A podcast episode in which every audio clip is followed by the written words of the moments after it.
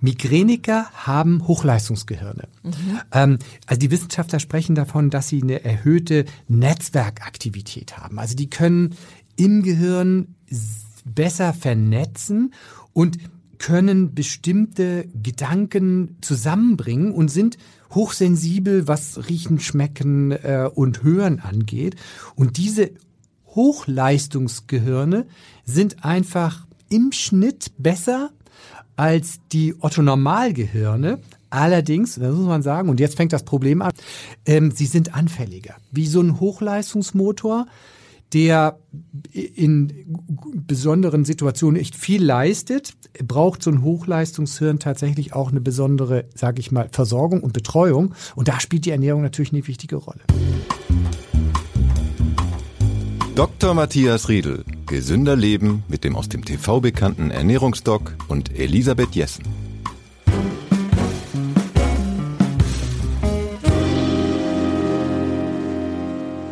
Liebe Hörerinnen und Hörer, heute ist Migräne unser Thema. Migräne ist ein Problem, was ganz viele haben. Ganz viele leiden regelmäßig unter Migräneattacken und äh, hat das mit Ernährung zu tun darüber wollen wir uns heute unterhalten. Herzlich willkommen, Herr Dr. Riedel.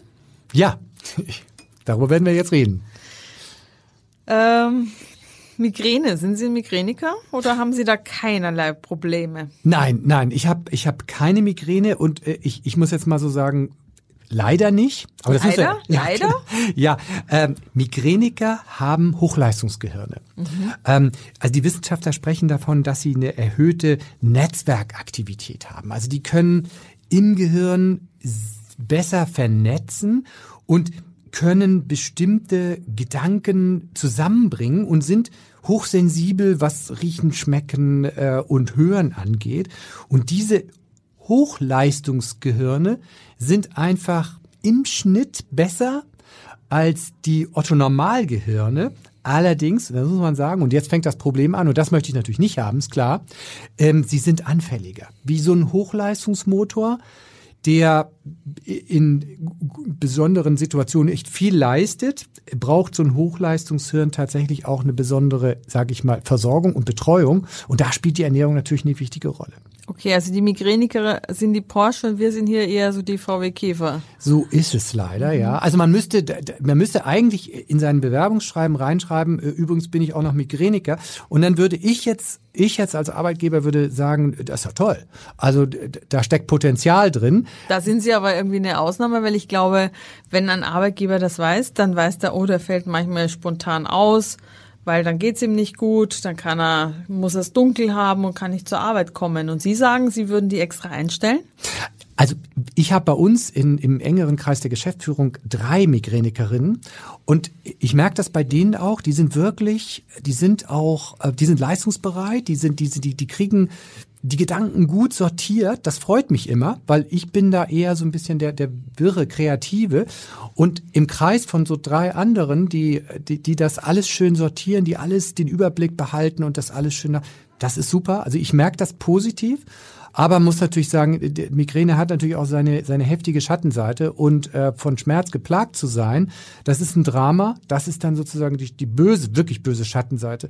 Aber mit Ernährung kann man da eben eine Menge machen und die Anfallshäufigkeit eben reduzieren. Äh, und deshalb würde ich sagen, äh, so ein Migräniker, den, den braucht man nicht zu benachteiligen. Und ich, ich war bei der Bewerbung ähm, und ich ähm, verweise da auch nochmal, das mache ich ja auch immer gerne, auf die, ähm, die Erkenntnisse der evolutionären Medizin. Und wir haben bestimmte Erkrankungen, die wir in der Medizin als Erkrankung sehen, die sind in Wirklichkeit aber ein evolutionärer Gewinn. Und dazu gehört auch die Migräne. Die Migräne ist ein evolutionärer Gewinn, ist eine besser Leistung im Gehirn, die das Gehirn leider anfälliger macht. Das ist das eine.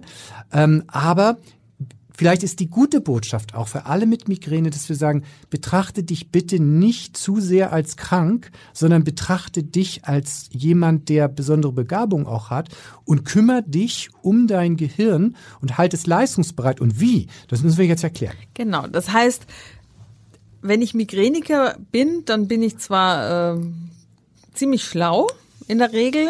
Ich möchte aber gerne diese Nebenwirkungen, nämlich diese Anfälle nicht haben, diese Migräneanfälle. Darüber wollen wir jetzt reden. welche äh, Rolle spielt denn Ernährung und welche Lebensmittel sind denn besonders gut oder schlecht? Weil bekannt ist ja dann, dass einige Lebensmittel Migräne triggern können. So Schokolade kenne ich, Hartkäse kann das, glaube ich. Ähm, vielleicht können Sie da einfach jetzt mal erzählen, äh, wie wichtig ist, äh, also welche Lebensmittel sind besonders gut für Migräniker und welche sind gar nicht zu empfehlen. Mhm. Kann man das so sagen? Also gibt's so eine ja. Liste oder solche Listen. Genau, es gibt es gibt so so so Listen äh, und zwar die die bei vielen Betroffenen eben zu Problemen führen. Ähm, aber äh, an erster Stelle steht eben auch noch, um bei diesem Vergleich zu bleiben, das Hochleistungsgehirn braucht eben auch eine gute Versorgung. Wie so ein Hochleistungsmotor braucht auch viel Energie und die muss regelmäßig und gleichmäßig zugeführt werden. Also so ein unregelmäßiger Tagesablauf, nichts essen stundenlang und dann mal irgendwas Süßes. Das sind zum Beispiel ähm, Tagesabläufe, die bei Migränikern ähm, quasi äh, die Anfälle hervorrufen können. Also lange Fastenphasen und, und unregelmäßige Aufnahme, ähm, Süßigkeiten zwischendrin, äh, auch wirklich viel Ungesundes eben auch. Und ähm, wenn wir so das positiv sagen wollen, also äh, es ist eher eine gleichmäßige Nahrungsversorgung. Das heißt, da sind wir eher bei vier, fünf, sechs Mahlzeiten, was wir, was wir so im normalen Ernährungskontext eben nicht empfehlen in der Ernährungsmedizin, nämlich Snacking ist hier durchaus, wenn das anfallsmindernd wirkt, empfehlenswert. Ähm, das heißt, ähm, drei Mahlzeiten können knapp sein für manche Migräniker und kleine Spätmahlzeiten und Zwischenmahlzeiten mit komplexen Kohlenhydraten, mit Kohlenhydraten, die also nicht sofort ins Blut hochschießen und den Blutzucker steigern und dann wieder runtersausen. Dieses Hoch und Runter, äh, das vertragen diese, diese Gehirne nicht. Ähm, also die brauchen eher einen konstanteren Blutzuckerverlauf und, und äh, eben nicht hin und her, wie wir das in unserer westlichen Ernährung haben, mit dem Blutzucker werden. Und dann gibt's natürlich noch eben viele Lebensmittel, die wir auch als Auslöser kennen. Ähm, wie zum Beispiel eben ähm, Süßigkeiten habe ich gerade schon genannt, aber auch Schokolade und ähm, äh, Weißmehlprodukte beispielsweise, aber auch Alkohol äh, oder auch süße Alkoholika wie jetzt Rotwein, Sekt oder Liköre, das sich zum Teil eben auch am, am darin enthaltenen Fuselzucker. Äh, solche Dinge sollte man eher äh, weglassen und vor allen Dingen, und das ist so, da reagiert ja jeder auch anders. Migräniker ist nicht gleich Migräniker. Der eine ist sehr, sehr schwer betroffen und der andere weniger betroffen. Man kriegt's einfach dadurch am besten raus, indem man ein Ernährungssymptomprotokoll führt und mal guckt, ein Ernährungsprotokoll und schaut, aha, in dieser Situation habe ich mit den Lebensmitteln, mit dem Verhalten, habe ich einen Anfall bekommen und äh, dann daraus Rückschlüsse zieht. Und das. Und dann Dinge weglässt und anders macht, äh, um Richt zu schauen, ob es dann vielleicht ohne Anfall geht. Genauso, genauso ist das. Also Dinge weglässt, anders macht und seine individuellen, wir nennen das ja in der Medizin Trigger, also Auslöser, Auslöser herausfindet und das kriegt man eben nur mit so einem Ernährungssymptomprotokoll mhm. hin. Das ist speziell bei Migränikern so. Und ähm, es gibt auch noch andere Lebensmittel, wie zum Beispiel Lebensmittel, die eben sehr viel Histamin enthalten. Histamin ist ein Botenstoff, den wir im Körper haben. Und dieser Botenstoff, der ähm, führt zu Gefäßerweiterungen. Das Histamin, das kennen wir auch bei Allergien. Und Histamin reiche und Histamin freisetzende Lebensmittel, wie zum Beispiel Erdbeeren, Zitrusfrüchte, da gehört eben auch die Schokolade rein, Rotwein, Salami oder auch äh, bestimmte Fertiggerichte, die können durchaus sowas auslösen. Das, das ist Detektivarbeit. Also ne? muss ich einfach äh, immer wieder Lebensmittel ausprobieren, schauen, wie sie wirken. Und wenn ich nicht sicher bin, ob vielleicht die Salami schuld ist, sie dann einfach mal weglassen. Richtig, genau. Und wenn, mhm, wenn also so Ausschlussprinzip. Ausschlussprinzip. Und, und dann sozusagen seine persönliche Triggerernährung zusammenbauen und sagen, das vertrage ich nicht, dabei kriege ich mit hoher Wahrscheinlichkeit einen Migräneanfall. Ähm, das kann auch zum Beispiel gereifter Käse sein. Also die sind an, reich an einer ganz bestimmten Aminosäure. Das muss man ausprobieren. Aber Konservierungsstoffe, Geschmacksverstärker. Äh, also da gibt es auch sehr, sehr unterschiedliche Studien und Menschen reagieren halt sehr, sehr, sehr, sehr unterschiedlich. Und diese Individualität, die muss man, muss man rauskriegen und eins ist auch noch wichtig, tatsächlich eine gleichmäßige, gute Flüssigkeitsversorgung. Also nochmal so als Beispiel, wir wissen, dass wenn wir einen äh, Flüssigkeitsmangel von einem Prozent nur haben, dann sinkt unsere Leistungsbereitschaft, körperlich wie geistig, um zehn Prozent. Das ist enormer, ein enormer Hebel. Und für Migräniker, also für jetzt sage ich mal Otto Normalverbraucher, für mich ist das schon so, dass ich merke, oh, ist mir ich bin müde, ein bisschen schlapp und so. Ähm, das merke ich, das merke ich auch beim Sport. Aber ein Migräniker, der kann das noch viel weniger ab, diesen Flüssigkeitsmangel. Das heißt auch, er braucht oder sie braucht eine gleichmäßige Flüssigkeitsversorgung und zwar über den ganzen Tag schön verteilt. Faustregel da nochmal 0,03 Milliliter pro Kilogramm Körpergewicht. Das heißt also, man nimmt sein Körpergewicht mal drei. Wenn man 50 Kilo wiegt, braucht man anderthalb Liter, schön verteilt. Wenn man 100 Kilo wiegt, dann drei Liter. Und das ist wichtig, das mhm. einzuhalten wenn man da durstet, sitzt im Flugzeug und dann kam die Stewardess nicht rum und dann gab es noch eine Verspätung, nicht ins Flugzeug einsteigen, Ohne lieber Wasser. ja, lieber noch ein teures Wasser am Flughafen ja. kaufen, wenn ich dann weiß, da kriege ich jetzt drei, vier Stunden nichts zu trinken. Das ist für Migräniker tödlich. Jetzt haben Sie ja gerade eine ganze Reihe von Lebensmitteln äh, aufgezählt, die für Migräniker schlecht sein können. Das bedeutet aber nicht, dass diese Lebensmittel für jeden schlecht sind, sondern jeder Migräniker muss ausprobieren, ob eins von diesen Lebensmitteln ihn triggert. Da ganz genau. Das sind ähm, äh, richtige Detektivarbeit, bei der man ähm, auch ähm, selber mitmachen muss. Und ähm, wenn man das nicht alleine hinkriegt, oder unsicher ist äh, und da, sich das nicht zutraut, ähm, dann, dann muss man schon äh, Profihilfe in Anspruch nehmen. Das würde ich schon raten. Ähm, aber es ist, und das, das kann ich sagen, es ist wirklich ähm, erfolgversprechend, sich, sich damit äh, zu befassen. Jetzt weiß ich von vielen Bekannten, die Migräne haben, dass die sich viel beschäftigen mit ihrer Migräne und mit den Auslösern. Wenn man aber jetzt so eine Attacke hat, was kann man diesen Leuten raten? Wie geht die am schnellsten wieder vorbei? Gibt es so Allheilmittel jetzt für Migräniker? Obwohl die Auslöser so unterschiedlich sein können.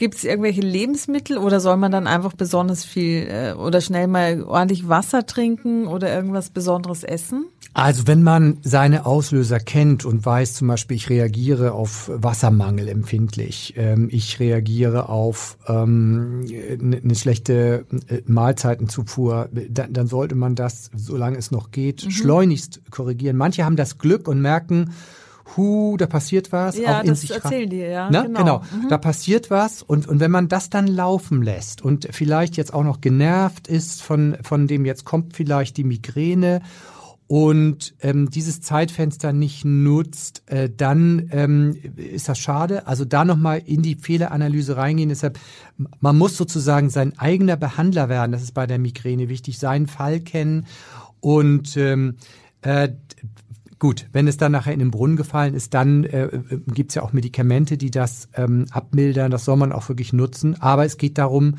ähm, eben die Anfallshäufigkeit zu reduzieren. Und eins vielleicht noch, um, um das als Überschrift zu sagen. Das Migränikergehirn ist ein Hochleistungsgehirn. Es ist sehr, sehr abhängig von einer gleichmäßigen Nährstoffversorgung und Flüssigkeitsversorgung mit, und jetzt kommt's, mit gesunden Lebensmitteln. Denn das, was ich vorhin genannt hatte, waren ja jetzt schnell verdaubare Kohlenhydrate, Schrägstrich Zucker. Die ne? sowieso Süße. eigentlich nicht so, so gesund sind. Das kann das Migränikergehirn nicht gut ab. Mhm. Was es aber gut verträgt, und da gibt es auch eine, eine tolle neue Studie darüber, hm, wenn ich die Fettqualität im Essen, und auch das spielt eine Rolle, wenn ich die Fettqualität im Essen erhöhe, also mehr Omega-3-Fettsäuren und weniger Omega-6-Fettsäuren, dann kann ich sowohl die Anfallshäufigkeit als auch die Anfallsschwere damit positiv beeinflussen. Das heißt also, gucken, ähm, habe ich einen guten Omega-3-Fettsäure-Index im Blut, das kann man messen lassen. Und wenn der zu niedrig ist, dann lohnt es sich, den anzuheben. Und ähm, dann muss man einmal gucken, wo kriege ich eventuell Omega-6-Fettsäuren her. Das ist in Wurstwaren. Genau, das wollte ich Sie fragen. Ja. Wo finde ich denn diese speziellen Fettsäuren? In welchen Lebensmitteln? Auch die Omega-3 nochmal bitte. Genau, die, die Omega-3-Fettsäuren, die sind enthalten in ähm, marinen Lebensmitteln, also jetzt Algen beispielsweise, aber auch, auch Fisch, aber auch vermehrt eher im Bio-Ei oder auch in der Biomilch, das ist jetzt nicht so viel da drin wie im Fisch, ähm, aber auch in der Forelle beispielsweise sind die drin. Und ähm, wir haben halt in unserer Gesellschaft eine starke Verarmung an diesen Omega-3-Fettsäuren. Das liegt daran, weil wir, der Deutsche ernährt sich zu 50 Prozent aus Fertigprodukten und die sind nahezu frei von Omega-3-Fettsäuren, weil Omega-3-Fettsäuren sind hochwertige Öle und die werden da nicht unbedingt reingemischt in die Fertigprodukte. Das heißt, wir haben eine etwa zehnfach schlechtere Versorgung an Omega-3-Fettsäuren als unsere Vorfahren vor 150, vor 200 Jahren, weil die haben viel Gemüse gegessen und sogar Gemüse enthält Omega-3-Fettsäuren, weil die Frage ist ja, wo kriegt das die, die Bio-Kuh denn her? Ja, wieso ist das Bio-Ei besser als das normale? Das frage ich hm, mich jetzt gerade. Richtig, weil die sich natürlich ernähren, weil die eben auch mhm. äh, Würmer essen, weil ja, die was, okay. was aus der Erde essen, mhm. äh, was eben auch Pflanzen gegessen hat und die haben das dann die Omega-3-Fettsäuren angereichert. Und wenn ich minderwertiges Tierfutter in die Tiere reinstecke, dann muss ich nicht erwarten, dass das Fleisch oder das Produkt daraus sehr, sehr stark mit Omega-3-Fettsäuren angereichert ist. Also hier wird auch nochmal die westliche Ernährung dem Migräniker zum Verhängnis. Und wenn ich mir so Öle angucke wie Sonnenblumenöl, das ist weniger geeignet dafür oder frittiertes, Wurstwaren ähm, und äh, ähm, Fleisch, ja.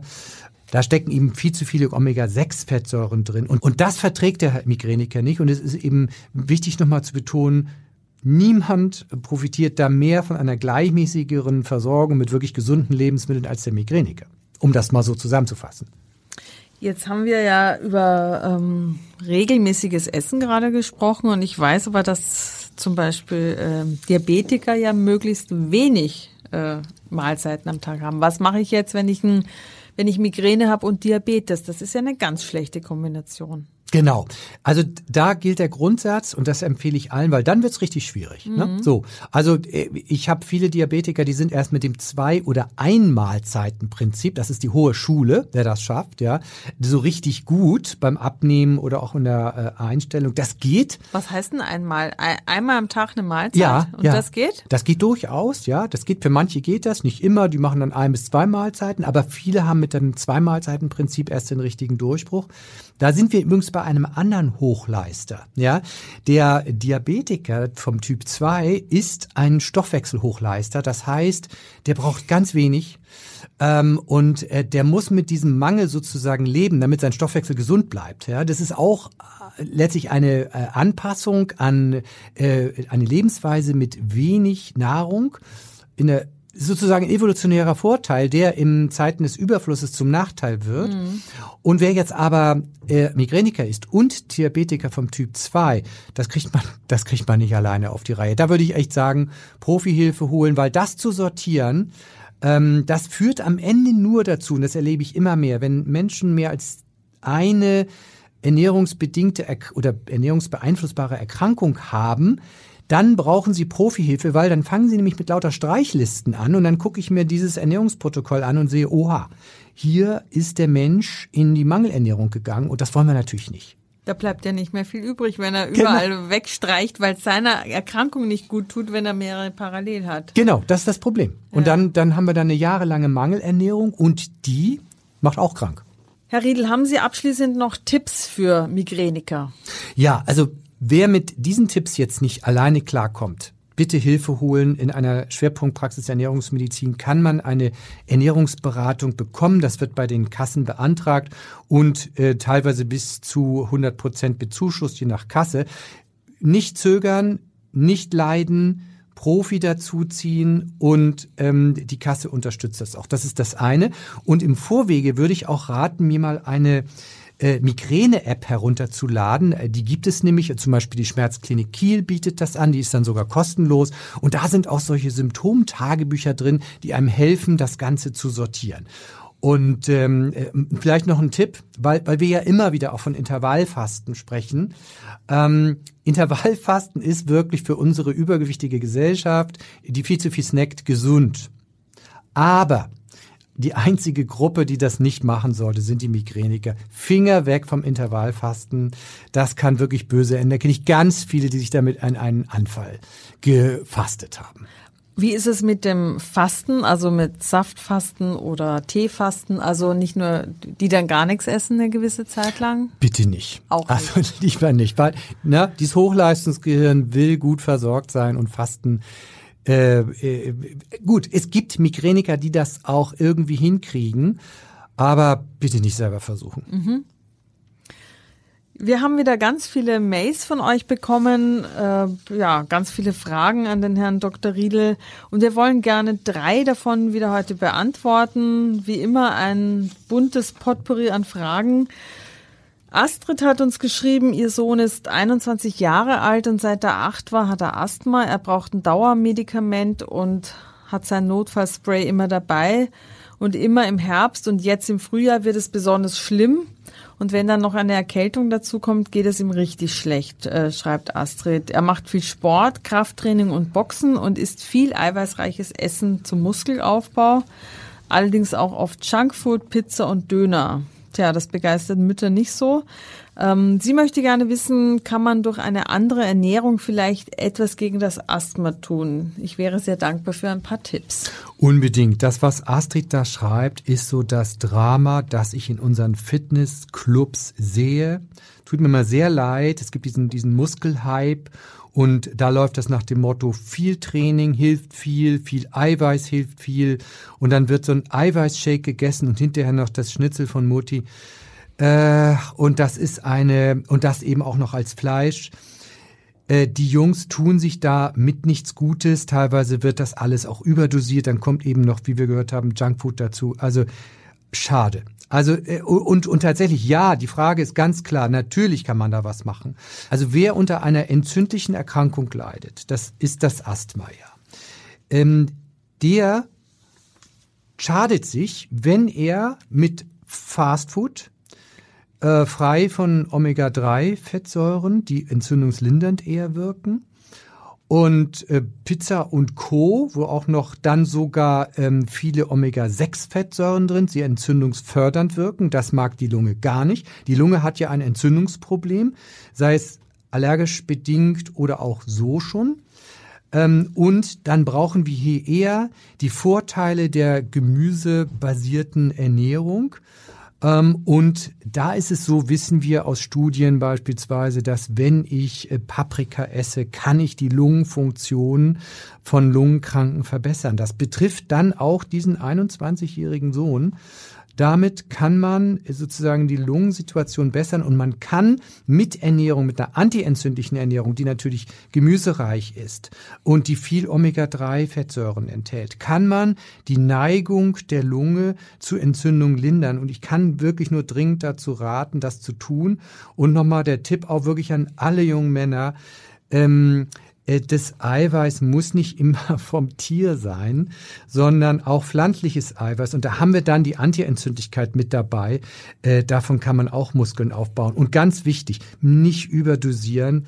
Ähm, auch beim Kraftsport 1,2, 1,3, 1,4, vielleicht auch mal 1,6 Gramm Eiweiß pro Kilogramm und Körpergewicht. Aber also, was ich da sehe, sind es teilweise zwei und drüber.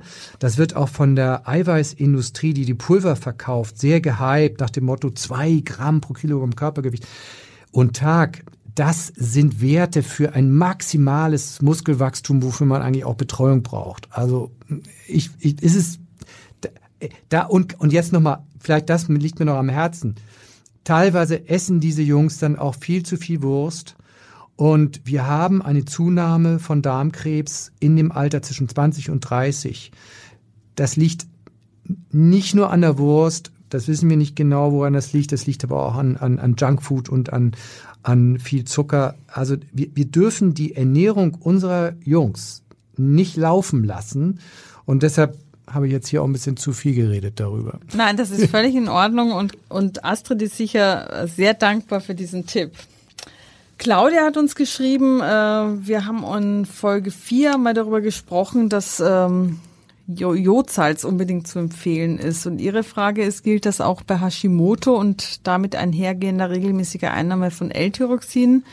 Claudia hat nämlich ähm, bei ihrer Diagnose äh, gesagt bekommen, dass sie kein Jod zuführen soll. Und deshalb nimmt sie jetzt extra jodiertes Salz und würde jetzt gerne wissen, äh, was Sie davon halten, Herr Dr. Riedel. Ja, Jod und Schilddrüse, das ist ein wichtiges Thema. Äh, wir wissen, dass Jodmangel Schilddrüsenerkrankungen fördert. Viele kennen noch die, die Schilddrüsenvergrößerung äh, durch Jodmangel. Den war, Kropf. Den Kropf, genau. Mhm. Also Österreich, sieht, Bayern. Ja, sieht man eigentlich ne? nicht mehr. Nee, sieht man nicht mehr, weil die Versorgung mit Jod besser geworden ist. Das, das ist, ist richtig. Ähm, es gibt eben verschiedene Erkrankungen äh, bei der Schilddrüse. Bei der äh, Autoimmunerkrankung ähm, Hashimoto ähm, ist es so, dass man, wenn sie auch gerade als Entzündung läuft, also im aktiven Stadium, sollte man eher auf Jodsalz verzichten. Also der Verzehr von, von jodhaltigen Lebensmitteln wie Seefisch, Sushi, Milch oder Milchprodukten sollte dann eingeschränkt werden eher. Und äh, man sollte schon mit Jodsalz gesalzene Lebensmittel eher meiden, aber nicht völlig drauf verzichten, weil wir brauchen natürlich auch Jod. Also man muss es nicht übertreiben. Aber ganz wichtig, hier würde ich immer, weil, weil das ist, da, da steckt der Teufel im Detail. Wer schilddrüsenkrank ist, ob er jetzt eine Unterfunktion hat oder eine Überfunktion oder eine Hashimoto, also es ist eine Autoimmunentzündung der Schilddrüse, das sind ganz unterschiedliche Situationen und da würde ich dann noch mal immer speziell den Hormonspezialisten fragen, wie ist es bei mir? Brauche ich eher Jod? Sollte ich keins haben? Weil das ist sehr, sehr, sehr unterschiedlich. Da kann man schnell was falsch machen. Aber in diesem Fall eben nicht strikt vermeiden, ähm, sondern reduzieren. Vielen Dank. Kerstin aus Berlin hat uns geschrieben, sie verwendet Lebertran Softgel-Kapseln, primär für die Vitamin A und D-Versorgung. Und äh, sie hat beim Hersteller nachgefragt, wie der Totox-Wert dieses Produktes ist. Habe ich noch nie gehört, aber es sagt Ihnen wahrscheinlich was. Äh, und sie will jetzt wissen, ähm, also bei ihrem Produkt ist es 14. Im Internet findet man unterschiedliche Aussagen dazu, welche Werte noch zu tolerieren sind. Erstens, äh, Lebertran ist wahrscheinlich als G-Kapsel leckerer als was, weil der hat so einen schlecht doof, ich habe nie welchen probieren müssen. Aber ist es überhaupt sinnvoll, diese Kapseln zu nehmen und was sagen Sie zu diesem Wert? Ja, ich krieg, bin ja noch die Generation, ich bin ja 60, ich bin noch die Generation, ich habe von meiner Mutter noch Lebertran bekommen. Ich weiß, wie das ist schmeckt. Ist das so widerlich, wie, wie, man, ja. wie man immer liest in ja. Büchern in, von früher? Ja. ja, aber ich war schon immer brav. Also was sowas angeht, meine Mutter sagte, das ist gesund und da hatte ich irgendwie schon, also ganz früh, schon als ganz kleines Kind, das habe ich dann ertragen, wenn es okay. gesund ist. Ähm, das ist der junge Arzt, ne? Mhm. Äh, so, aber äh, Spaß beiseite. Also äh, der sogenannte Totox-Wert sagt ähm, bei ähm, Fettpräparaten etwas über die Qualität aus und ein Totox-Wert über 26 ist eher schlecht und ranzig und ein Totox-Wert von 14 ist okay und gut. Äh, die besten ähm, Fettkapseln, ähm, also wir sprechen ja hier dann auch von, äh, von Fischölkapseln, haben einen Totox-Wert um 10 oder knapp unter 10. Das ist wirklich Premium-Klasse. Das erreichen nicht viele, aber um es kurz zu sagen, 14 ist gut. Aber man muss jetzt gar nicht unbedingt sich diesen Totox-Wert ähm, anschauen. Ähm, ähm, Fischölkapseln beispielsweise, die kann man einfach dadurch selber testen. Wenn, wenn sie sehr nach Fisch riechen, dann sind sie schon ranzig. wenn man sie in den Mund nimmt und einmal drauf beißt und man dann einen ranzigen Fischgeschmack im Mund hat, dann sind sie tatsächlich nicht mehr gut oder waren nie gut, das muss man ja auch sagen. Ähm, richtig gute Fischölpräparate, die riechen nicht nach Fisch und wenn man drauf beißt, dann schmecken sie irgendwie frisch nach Öl, aber nicht ranzig. Damit kann man das testen. Aber hier muss ich noch eins sagen, Lebertran Softgel-Kapseln für die Versorgung mit Vitamin A und D. Das sind zwei fettlösliche Vitamine. Ich würde primär also Vitamin A ja, okay, das kann man machen, aber fettlösliche Vitamine scheidet der Körper nicht aus. Das heißt, wenn ich in die Überversorgung gehe, dann handelt es sich hier um eine Vitaminversorgung mit Vitaminen, die der Körper nicht mehr los wird. Das heißt, ich muss sehr genau auf die Dosierung achten. Und bei Vitamin D gibt's auch eine Überdosierung. Und ich würde jetzt auch eher dazu raten, wenn es um eine Vitaminversorgung mit fettlöslichen Vitaminen geht, messen, gucken, ob ich überhaupt einen Mangel habe und nicht einfach zuführen, weil ich gar keinen Mangel habe. Weil dann kann ich gerade, was Vitamin D angeht, auch mich überversorgen. Also messen, aber eins muss man sagen, bei Fischölkapseln, um das nochmal zu sagen, die meisten Menschen haben einen Mangel an gesunden Omega-3-Fettsäuren. Deshalb sind für die meisten Omega-3-Fettsäuren auch gesund. Ja, aber auch das kann man messen und auch das würde ich erstmal messen, bevor man irgendwas nimmt. Ja, vielen Dank. Ähm, liebe Hörerinnen und Hörer, wenn ihr Fragen habt, dann schreibt mir gerne an elisabeth.jessen.funkemedien.de. Ich sammle die Fragen und äh, in einer der nächsten Folgen werden wir sie gern behandeln. Ja, Herr Dr. Riedel, ich würde mal sagen, die ganzen Arbeitgeber müssen jetzt ein bisschen umdenken. Die sollen sich freuen, wenn sie Migräniker äh, beschäftigen können. Genau, die Migräne. Und nicht, nicht jaulen, wenn die sich manchmal morgens krank melden. Ja, äh, jeder Sportwagen muss auch mal in die Werkstatt sozusagen. Und also vielleicht stellt man den Migräniker einfach ein und empfiehlt ihm eine Ernährungsberatung. Das ist eine super Idee. Vielen Dank, liebe Hörerinnen und Hörer. Wir hören uns demnächst hoffentlich wieder äh, bei der nächsten Folge und äh, wir sind auf allen gängigen Plattformen zu hören. Vielen Dank.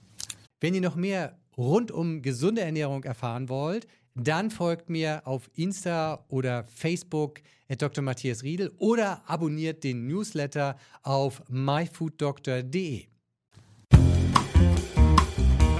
Die nächste Folge vom Ernährungsdoc hören Sie am Montag in zwei Wochen.